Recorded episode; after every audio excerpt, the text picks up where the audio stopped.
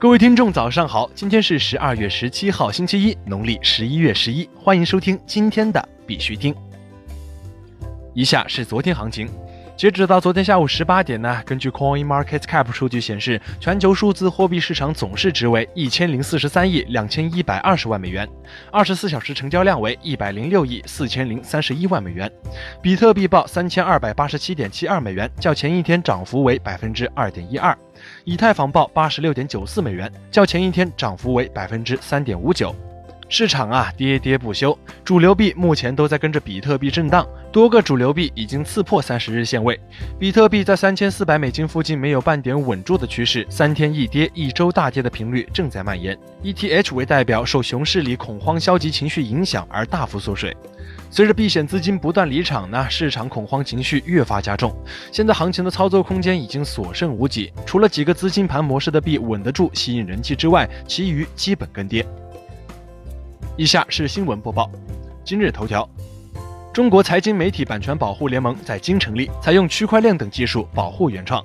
据每日经济新闻消息，十二月十五号，在二零一八年第三届中国产经媒体融合发展高峰论坛上，由中国行业报协会召集，各主流财经媒体共同发起，成立了中国财经媒体版权保护联盟。联盟采用区块链、公钥加密和可信时间戳等技术，为原创作品提供原创认证、版权保护。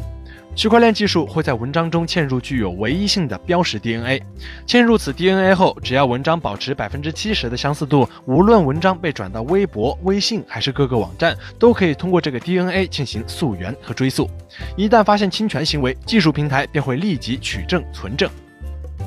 海南省工信厅正打造区块链试验区，支持区块链在审慎、包容监管的环境下有序发展。据南海网消息。海南省工业和信息化厅副厅长陈万新称，海南省工信厅正在打造一批扩大开放的示范试验平台，加速创新步伐，形成新的竞争优势。其中包括打造区块链试验区，支持区块链在审慎、包容监管的环境下有序发展，赋能实体经济。国内新闻：中国区块链相关专利申请量居世界第一。据企业网消息。今天，在中国金融认证中心主办的第十四届中国电子银行年度盛典上，CFCA 发布的《二零一八中国电子银行调查报告》显示，目前全球已有的区块链相关专利申请超过半数来自中国。截至二零一七年底，专利申请量超过一千二百件，反超美国，成为第一。中国信通院何伟表示，数字经济去年占我国 GDP 比重超三成。十二月十六号消息。中国信息通信研究院政策与经济研究所副所长何伟日前在一场会议中表示，数字经济是高质量发展的主战场。随着我国信息通信行业跨越式的发展，近年来数字经济蓬勃兴起。二零一七年，我国数字经济总量达到二十七点二万亿，位居全球第二位，占 GDP 比重百分之三十二点九，对 GDP 增长的贡献达到百分之五十五，成为经济高质量发展的重要动力。当前，以互联网、大数据、人工智能、区块链等新一代信息技术不断取得突破，数字产业化势头强劲，正持续推动企业高质量发展和数字化转型。长沙县将区块链视为转型升级新动力。据红网消息，在长沙县决策者来看，区块链作为下一代颠覆性技术，将区块链打造成新产品，恰恰孕育着县区转型升级的新动力。今年，长沙县先后出台专项扶持政策。举行区块链院士高峰论坛，成立新沙区块链产业园，建设国内首个区块链安全技术检测中心，搭建区块链院士工作站。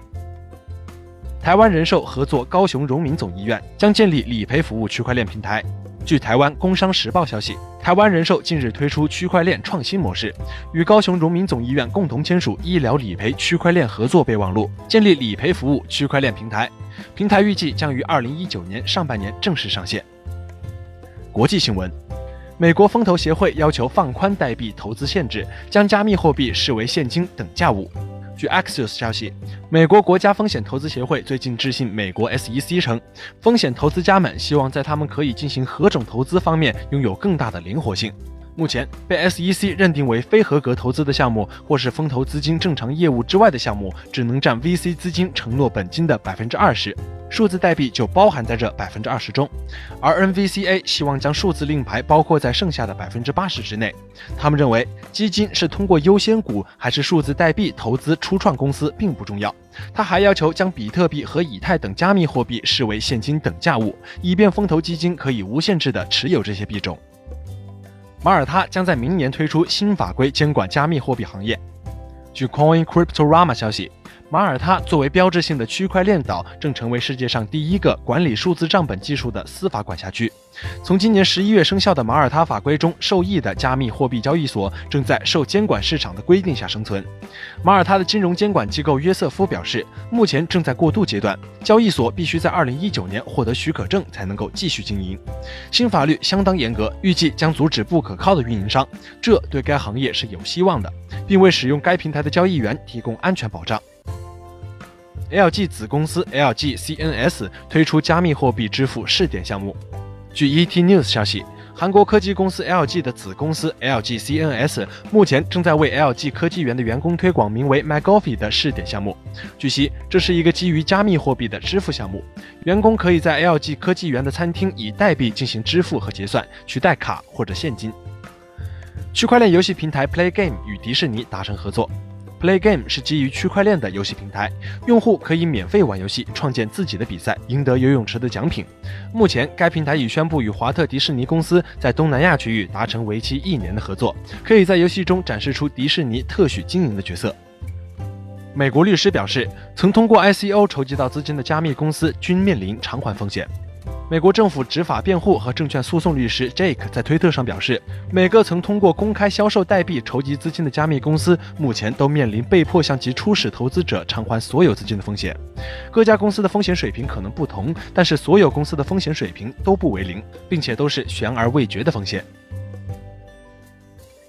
今天的必须听新闻播报就到这里，更多区块链资讯，请关注我们的微信公众号 b i x u t i n g 下划线，也就是必须听的拼音加上一个下划线。感谢各位听众老铁的支持，祝大家度过美好的一天，我们明天见。